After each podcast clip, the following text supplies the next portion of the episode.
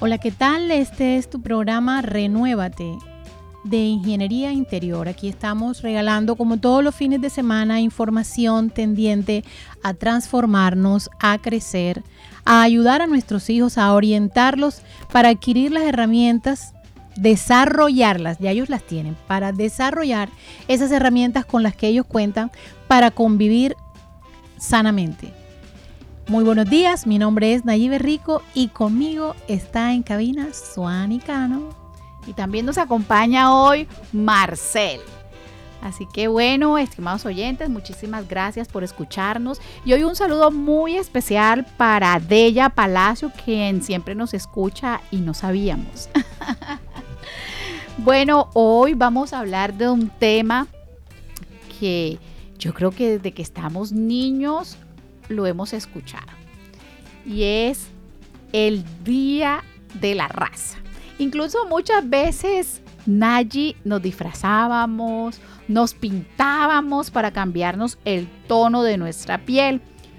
Sin embargo, hay una resolución que es la 0138 del 31 de mayo de 2021, donde el Ministerio de Cultura estableció el 12 de octubre como el Día de la Diversidad Étnica y Cultural de las Naciones Colombianas, teniendo en cuenta que nosotros somos un país multicultural, que somos pluriétnico, tenemos diferentes y muchísima diversidad, hay muchísima ganancia.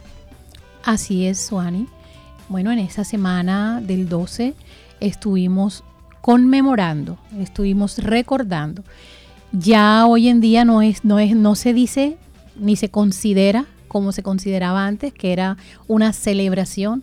Hoy conmemoramos esa gesta, esa lucha que tuvieron nuestros ancestros para, para que se les permitiera vivir dignamente. Y tú me preguntabas, pero bueno, ¿qué tiene que ver el Día de la Raza con el crecimiento interior? Todo. Todo y nada pareciera. Todo por qué? Porque es que ese todo va a significar que nosotros traemos esa información conductual y la traemos todos porque como bien decías tú, nosotros somos pluriculturales. Nosotros tenemos información anglosajona, tenemos información europea, tenemos información afro, porque la, la, línea, la línea que aporta la raza negra, por ser muy específico, pero hablamos de raza afro, en Colombia tiene sus raíces en África, en las playas Bantú, eh, entre otras, ¿no? Son como cinco, tenemos incidencia de cinco países, pero en el momento me acuerdo de los Bantú. Y eso, entonces nosotros a estas alturas, nosotros estamos heredando información conductual, estamos heredando información en la culinaria, gastronómica, y estamos, hemos heredado todo ese tipo de información que finalmente son las que nos llevan a conducirnos y a reaccionar de X o Y manera. O sea, tiene nada y todo que ver. Totalmente. Y es que si yo te hice esa pregunta y después yo me la hice, bueno, pero ¿qué tiene que ver? Y evidentemente eh, lo entendí todo. Pero aparte de ello, cuando estaba hablando con Marcel, porque realmente los niños desde su inocencia tienen tanta información y tanto contenido, le encontré el sentido y la razón, porque al final los otros somos nosotros. Entonces estamos aquí con Marcel, quien es estudiante de cuarto grado y que aparte de eso tiene unas habilidades comunicativas excepcionales. Hola Marcel, ¿cómo estás? Eh, hola, hola, muy bien. Marcel, cuéntanos, ¿cuántos años tienes? Tengo nueve años y cumplo diez años el 10 de febrero de 2023. Ya próximamente va a cumplir Marcel 10 años, pero Marcel tiene un talento que yo quisiera tener, la verdad. Yo le preguntaba a Marcel, ¿quién te enseñó? Entonces él me dijo algo muy hermoso y ahí es cuando hoy quiero rescatar lo valioso de la pandemia. Él me dijo, es que yo no sabía leer muy bien, pero en pandemia yo escuchaba a mi mamá leer todo el tiempo, porque para los que no saben, tu mamá qué es, ¿qué hace tu mamá? Cuéntanos. Pues mi mamá hace eh, de la radio, es editora, control master, y ella en ese tiempo pues estaba en pandemia y trabajaba desde la casa. y a veces leía cosas muy bien y yo sé que ella sabe leer muy bien y yo la escuchaba. Y pues así es como yo aprendiendo un poquitico más. Qué divino. Total, total, muy hermoso. Entonces yo le decía algo, que qué pautas, que qué le había enseñado la mamá. Y él me respondió algo.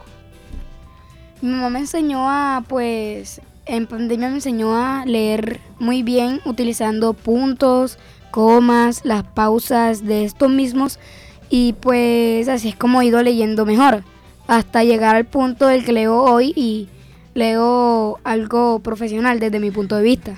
Muy bien. Es bastante profesional, tanto así que yo le dije que eso es algo innato, porque al final él no me pudo decir cuál era el truco. Y el truco es que eso está en, las en sus venas, porque pues para nadie es un secreto que Laura tiene una excelente voz. Yo cuando sea grande quiero ser como ella. bueno, Marcel, cuéntanos para ti qué es eso de la convivencia. La convivencia es una parte muy importante de la vida ya que la puedes vivir en muchos lugares, por ejemplo, en la casa, en el barrio, en el colegio, el cuidado personal, en la mesa, en las visitas, en las reuniones familiares, en el trabajo y etcétera. La convivencia pues es una parte importante ya que sin ella no puedes vivir. Tienes que convivir con tus amistades, divertirte, familias, con las visitas y pues eso. Entonces ya ves, Nayi, por qué yo traje a relación que definitivamente esta conmemoración de, para los que lo reconocen de esta manera, para no enredarlos, el Día de la Raza. Se hace muchísima referencia con nuestra vida, con nuestras emociones, porque es aceptar al otro es entender que existen diferentes tipos de piel, pero que también existen diferentes cuerpos, diferentes formas de piel. Y, hoy... Y también existen diferentes formas de hacer y de reaccionar y de pensar. Entonces, porque fíjate, como te decía yo desde el punto de vista histórico, los descendientes, por ejemplo, de nuestros indígenas, tienen un temperamento más calmado, ellos son un poco más analíticos. Ellos, en nosotros, no, los, entonces yo me incluyo, los afro, no podemos escuchar un tambor. ¿Qué problema? Porque enseguida el tambor... Entonces eso, sí, como bien dices tú, va en la sangre, va en las venas.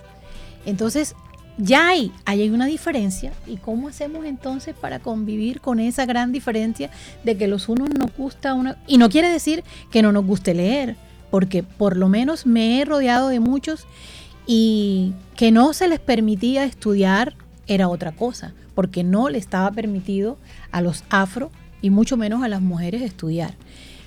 Pero nos encanta leer. Bueno, tú sabes, a mí me encanta la poesía, me encanta leer, me encanta escribir.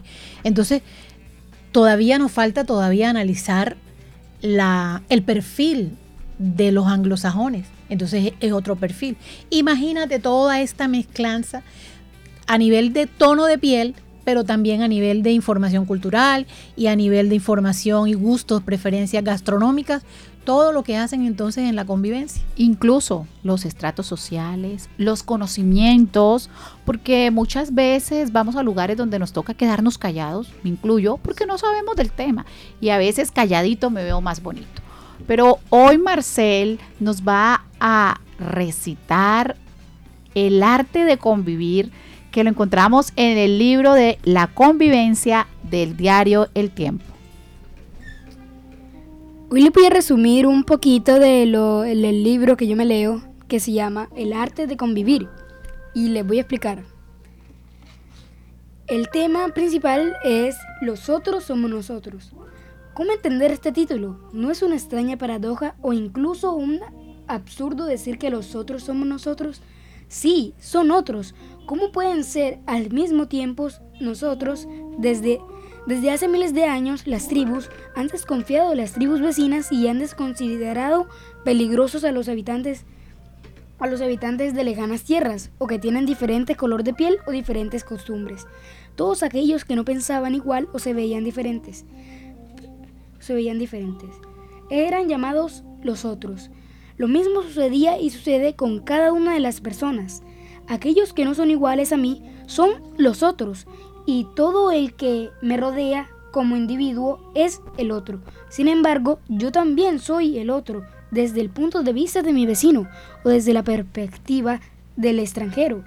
Comprender esa sencilla verdad es caer en cuenta de que mi vida normal es para mis ojos. Es lo que los otros pueden llamar esa extraña forma de ser, o que mi comunidad y su forma tradicional y milenaria de enfrentar la vida tan clara, simple y cotidiana puede ser considerada por los demás como exótica y asombrosa. Finalmente, descubrimos que somos diferentes pero no dejamos de ser iguales en lo esencial. Todos somos seres humanos y habitamos en el mismo planeta durante un breve tiempo, con la firme intención de ser felices. Con la, con la firme intención de ser felices. Un reto que vale la pena.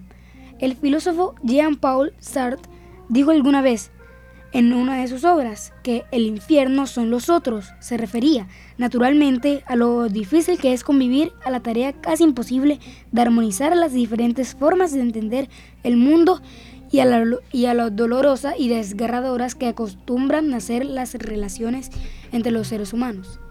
A primera vista, y si recordamos lo duro que es vivir el día a día y lo que los diarios y los noticieros nos muestran, esta afirmación es absolutamente cierta y el terror y el mal que consumen al mundo tienen un único origen, los otros.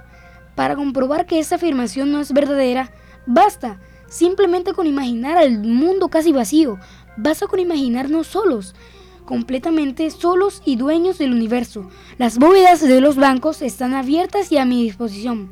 Los almacenes están llenos de productos finísimos y basta con estirar mi mano para tomar algo que, algo que yo desee porque no hay guardias, ni dueños, ni testigos. Estoy solo en el mundo. Puedo habitar la mansión que desee y comer lo que me plazca.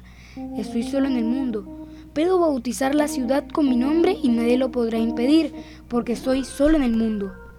Y paradójicamente, por esa misma razón, porque yo estoy solo en el mundo, no puedo ser feliz. No tengo a nadie con quien compartir. No, no tengo a nadie a quien amar. Nadie me observa, para nadie soy el otro. Difícilmente podré estar seguro de que existo y nada de lo que haga tendrá sentido. No queda, por, no queda, por lo tanto, otro camino de convivir con los demás y nosotros mismos para lograr la felicidad. Armonizar las voluntades y las opiniones para que ese mundo deje de ser un lugar tan difícil de habitar y pueda algún día decirse que el paraíso son los otros. El camino es largo y escabroso, pero no hay alternativa ese libro es un esfuerzo por construir la convivencia a través de la verdad, de la palabra, de la tolerancia, del perdón, del amor y del respeto. Excelente, excelente. Gracias Marcel. Y bueno, hoy me tomé el atrevimiento de que él hiciera esta intervención. Allá su mamá estaba como que está muy largo, esperen, esperen. Pero ya nosotros lo habíamos revisado y realmente conecta con lo que hoy estamos hablando. Definitivamente a veces la culpa es de la vaca. Es el otro el que en algunas ocasiones le echamos la culpa de lo que nos está sucediendo. Pero ahí bien lo decía, a veces el otro soy yo mismo, ¿verdad, Marcel? Exactamente. El otro es esa persona que también se equivoca y que tiene errores, pero que también tiene demasiadas virtudes. Sí, yo diría que ahí es donde entra esa, ese valor del que constantemente estamos hablando y al que hacemos alusión, que es el valor de la empatía. Nosotros podemos desarrollar esa habilidad, Marcel, que es la empatía, para poder entender cuando yo soy el otro, cuando yo me estoy comportando con el, como el otro delante de ese otro. Entonces me parece muy oportuno, muy, muy chévere que hayamos podido eh, enlazar esta, esta conmemoración de las diferencias, no, no de las diferencias, no, no estamos conmemorando las diferencias, no. La multiculturalidad la, multiculturalidad. y las, eh, la diversidad de la diversidad en Colombia. Correcto, muy bien. Entonces, fantástico. Bueno, Marcel, ¿y a qué invitas tú a las personas, a tus amigos, a los jóvenes, a los adultos, a los niños? Los invito a, leer para que puedan desarrollar más el arte de convivir, que es una especialidad muy hermosa. Puedes convivir con muchas personas, lo, cual, lo cual hace que seas, que seas divertidos y tú mismo divertirse. Bueno, Marcel, muchísimas gracias y próximamente estaremos, yo creo que con Marcel un buen tiempo. sí, Marcel.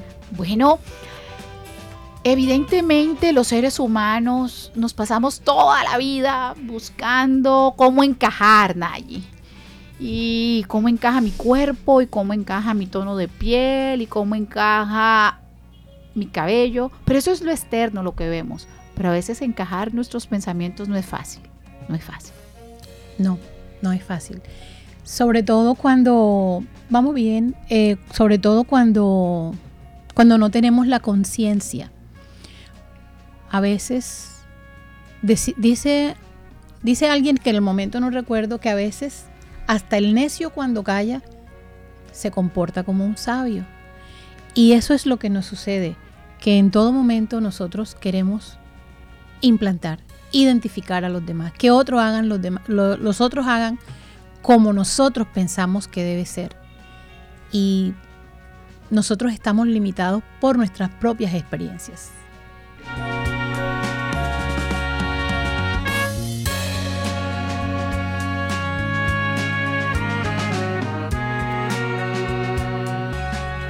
Bueno, y continuamos aquí en Renuévate a través de Bocaribe Radio en los 89.6 de la FM. Allí.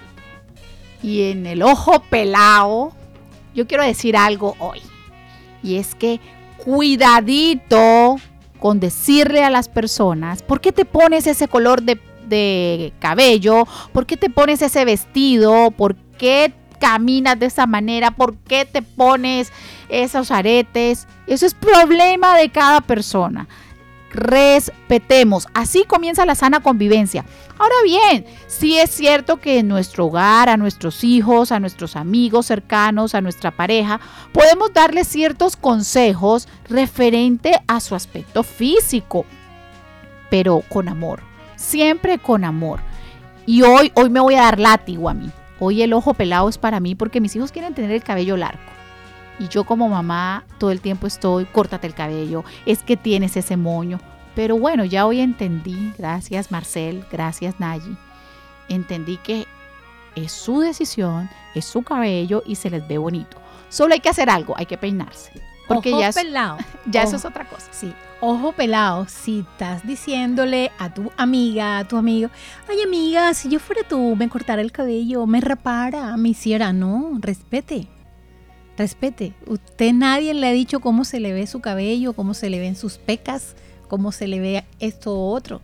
Entonces eso es el saber convivir, el dejar de pensar que el otro está haciendo esto por aquello. Piensen por qué hace usted las cosas. Piense, evalúe lo suyo. Ok, es cierto, Nay, que, que algunas personas dicen que pues te... Eh, pues... te dan consejos. Exactamente, te dan consejos que a ti te molestan porque son como tus opiniones, o sea, dan opiniones que no deberían dar. Porque a veces hay que tragar las palabras y quedarse callado, ya que no sabemos si en dado caso puedes decir una opinión y puedes lastimar a la otra persona. Me encanta. Él me encanta. Totalmente asertivo. Por eso yo decía, los niños siempre dicen la verdad. Y nosotros los influenciamos y los transformamos, les impedimos. Con tantos rótulos los vamos inhibiendo, inhibiendo. Y entonces estamos en un tiempo en que tenemos que pellizcarnos porque no le estamos permitiendo el desarrollo natural a los niños, que tengan, vivan la experiencia. Y sabes, Suani, que en base a la experimentación, no a la copia de los modelos que ya están construidos, en base a la experimentación, es que podemos entonces continuar descubriendo, continuar haciendo nuevos descubrimientos y aportar cosas importantes a la sociedad. Por eso es necesario no hacer comparaciones, ¿verdad, Marcel?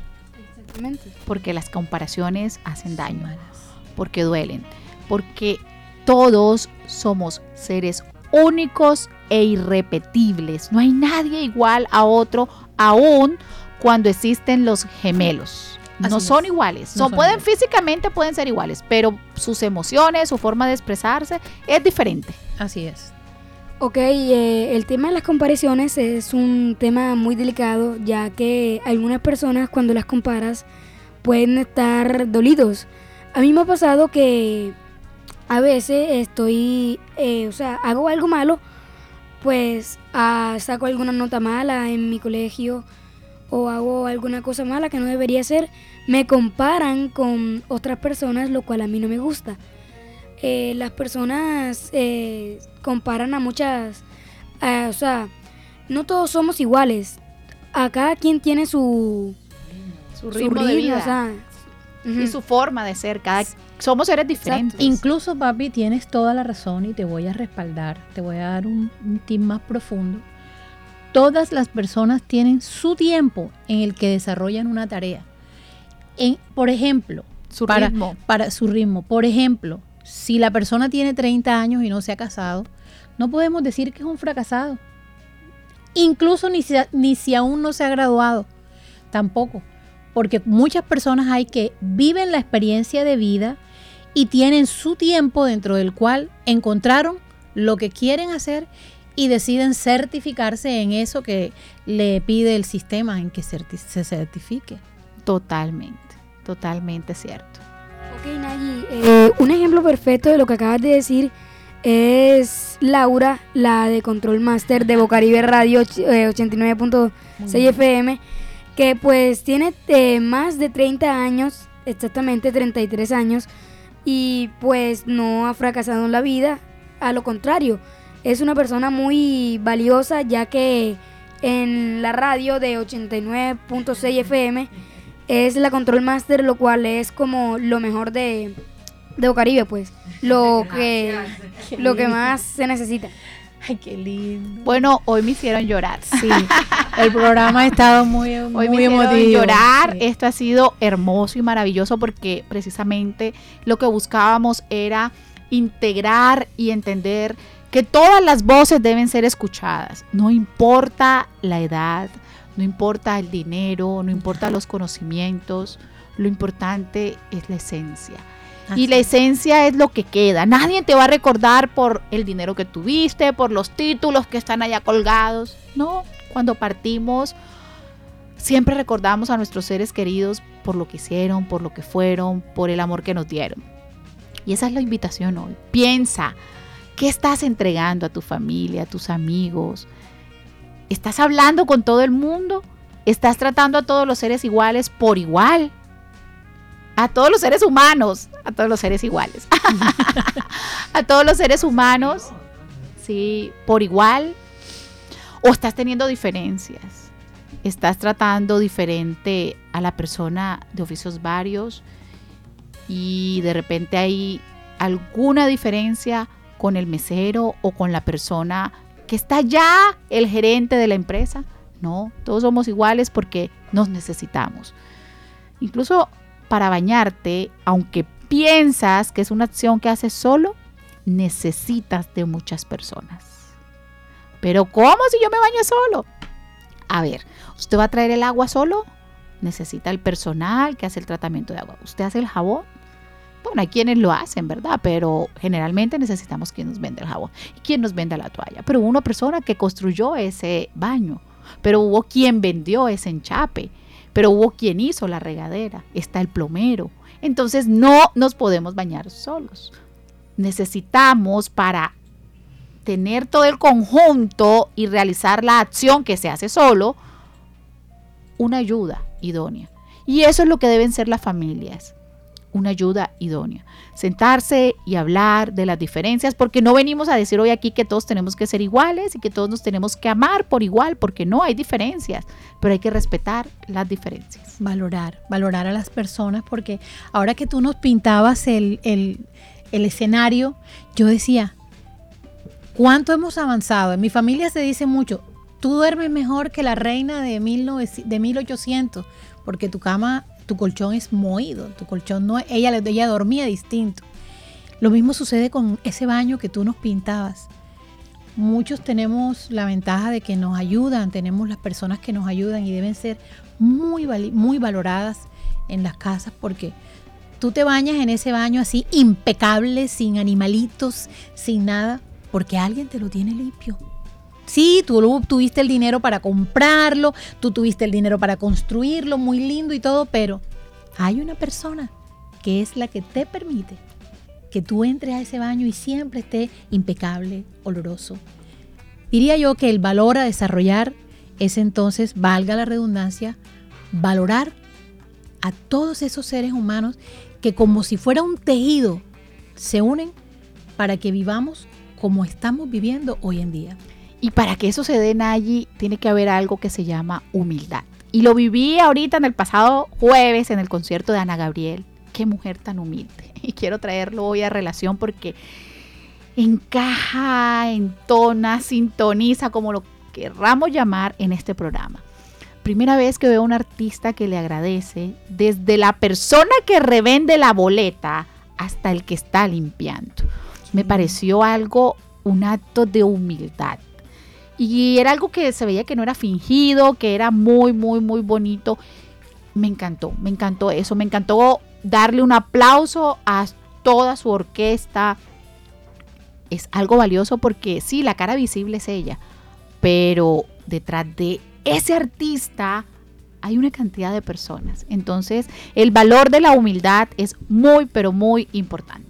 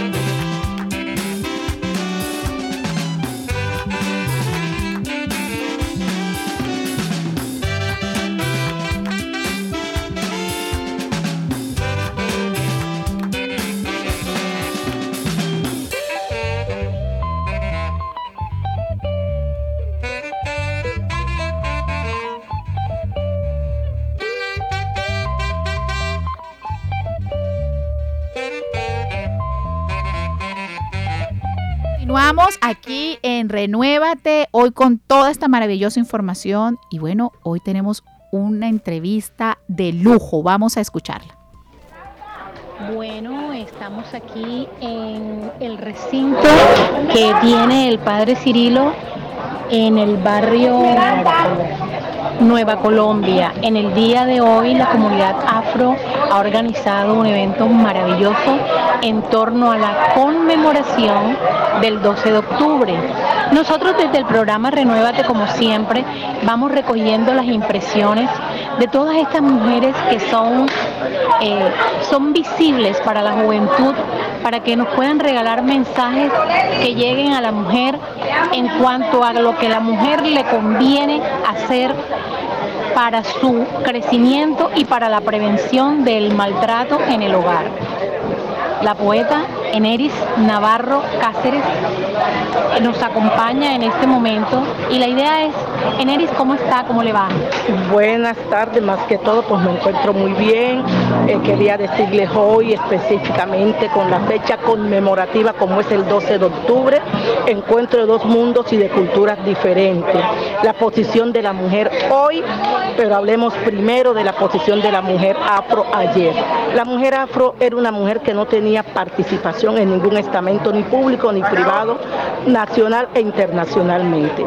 Hoy por hoy le damos gracias a la ley 70 o ley de comunidades negras, que gracias a esa ley se convirtió en una carta magna o en una orden, también implícitamente para que la mujer estudiara, se formara, se capacitara.